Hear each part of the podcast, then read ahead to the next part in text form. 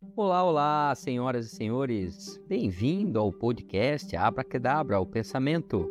O podcast é uma reunião dos meus artigos publicados na newsletter do mesmo nome deste podcast, através do LinkedIn. E antes de falarmos sobre o assunto de hoje, gostaria de pedir que você classifique esse podcast, ou para quem é, quer ou gosta da opção de leitura, é só acessar o meu perfil no Instagram, Pedro H. Ferrone. Lá você vai não só vai encontrar todos os meus artigos, como os links para, os ou, para as outras redes sociais. Conjuntamente aos links, temos também o e-book O Plano Financeiro da Sua Vida. É, confere lá. E hoje, nada mais importante do que falarmos sobre a maior causa do prejuízo financeiro. Então, a gente vai começar esse artigo hoje com três simples tópicos sobre ganância, avaliando se são verdadeiras ou falsas. Número 1. Um, os ricos são mais gananciosos do que os pobres e a classe média? 2. Quanto mais dinheiro uma pessoa ganha, mais gananciosa ela tende a ser? 3. A ganância não é um problema na minha vida. Quando pensamos em ganância, na maioria das vezes, transferimos esta característica para outras pessoas. A verdade é que as sementes da ganância estão presentes no coração de todos nós. Algumas vezes, estas sementes sutilmente criam raízes e passam a influenciar cada vez mais nossas decisões, impedindo-nos de alcançar o que mais valorizamos. Em outras, elas se tornam ervas daninhas que sufocam a alegria da vida.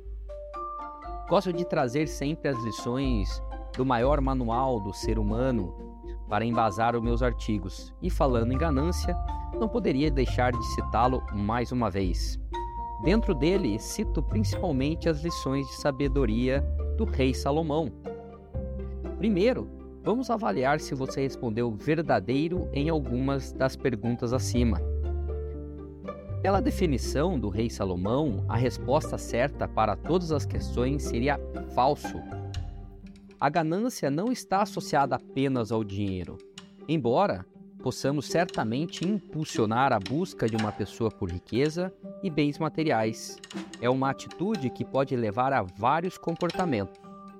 A ganância é um anseio profundo por determinada coisa que gera a disposição de consegui-la custe o que custar. Em outras palavras, o que define a ganância não é o fato de você querer algo, e sim a intensidade que você o quer. Salomão usa duas palavras em hebraico para descrever a ganância. Uma significa desejar profundamente algo, e a outra sugere querer algo a ponto de quebrar direitos de outros para obtê-lo. Salomão exemplifica este fato no livro de Provérbios com seis consequências para a ganância. Número 1. Um, ela pode roubar a sua vida. Provérbios 1, capítulo 19. A interpretação aqui se refere àquelas pessoas em que a ganância causa perturba perturbações, conflitos, uma sensação de vazio e de falta de propósito, literalmente de infelicidade.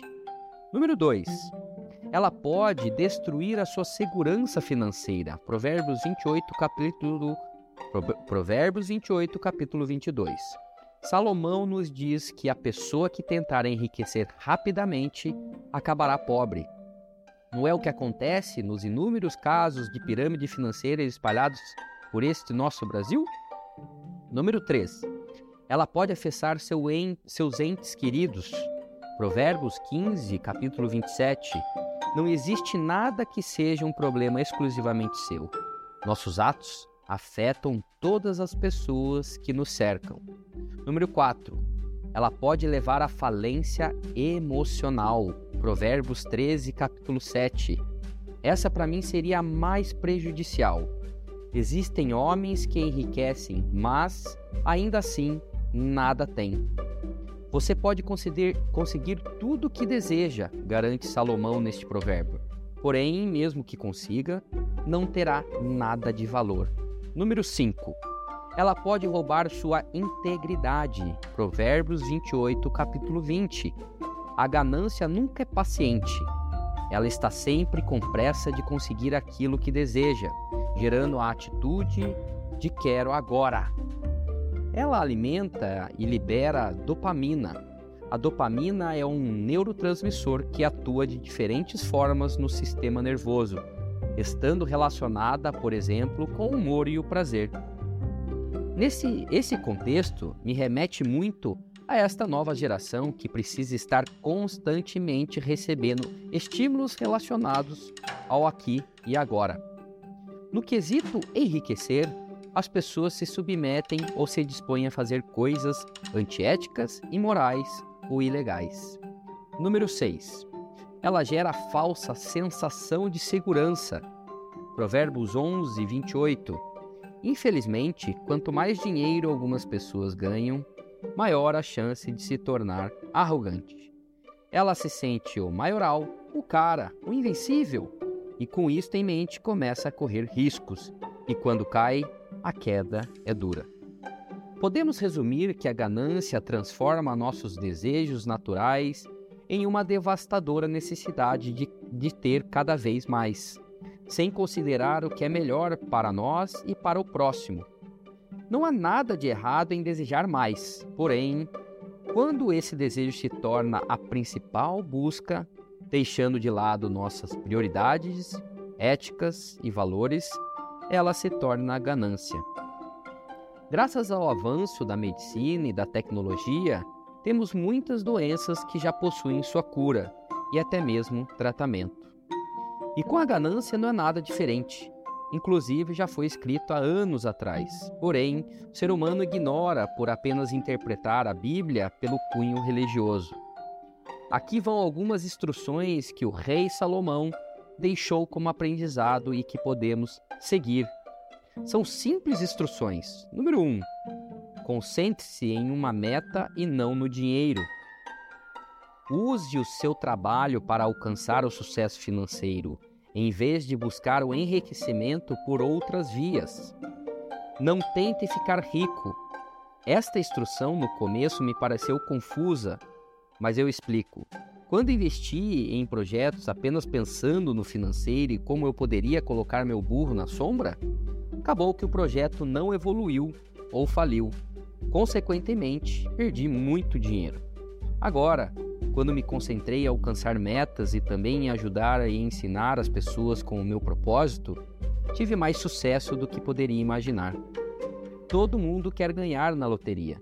Todos querem ficar ricos com o mínimo de esforço possível, mas para cada ganhador existem milhões de perdedores. Por outro lado, pessoas que são diligentes e colocam seu propósito à frente alcançarão o sucesso embora envolva um esforço bem maior. Hollywood já explorou muito esse assunto. Contribuo colocando alguns exemplos onde o assunto ganância foi bem apresentado. Vou começar pelo primeiro filme, O Lobo de Wall Street. Este filme conta a história real do corretor de ações Jordan Belfort e sua ascensão meteórica e queda no mercado financeiro de Wall Street. O filme retrata a ganância excessiva e a cultura de excessos que permeiam esse mundo. Número 2. O Aviador, de 2004. Este filme é uma biografia de Howard Hughes, um empresário e aviador que ficou rico através de seus negócios em vários setores.